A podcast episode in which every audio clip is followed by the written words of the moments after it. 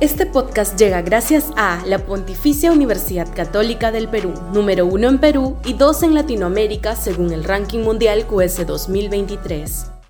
Este podcast llega gracias a Grupo Pragda. Desarrollamos negocios para crear flujo de efectivo y patrimonio para nuestros asociados.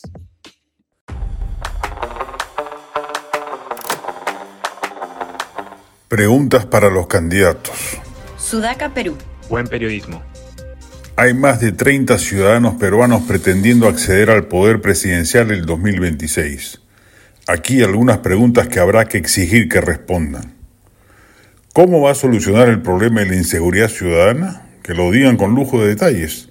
¿Va a cambiar la política penitenciaria, el código penal? ¿Va a reorganizar a la policía? Que nos lo explique sin palabreos ni generalidades. ¿Cómo va a recuperar la senda de la inversión privada y el crecimiento económico? ¿Qué señales piensa dar? ¿Va a privatizar Petroperú y Sedapal?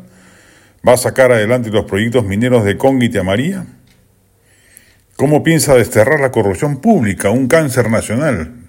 Desde la cúspide hasta la cima del poder está contaminada por la corrupción. Mayores penas, más capacidad disuasiva o preventiva a la Contraloría, cambio en las contrataciones del sector público, reducción del Estado y sus peajes. ¿Qué piensa hacer con el desastre de la regionalización?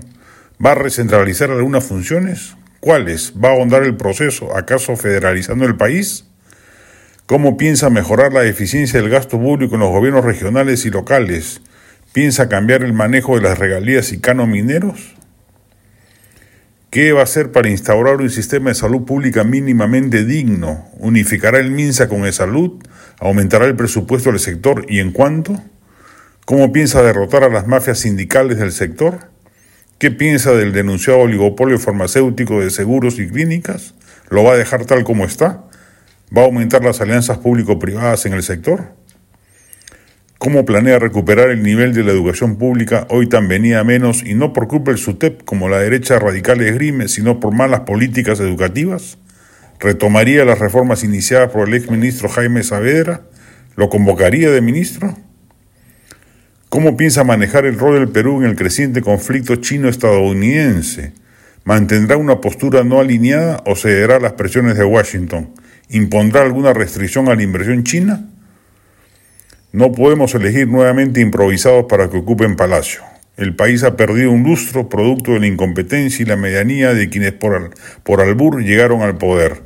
No nos puede volver a pasar lo mismo y eso depende mucho de una ciudadanía activa y una prensa inquisidora.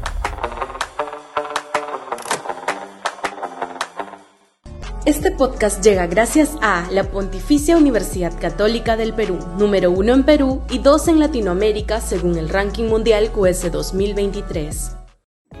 Este podcast llega gracias a Grupo Pragda. Desarrollamos negocios para crear flujo de efectivo y patrimonio para nuestros asociados.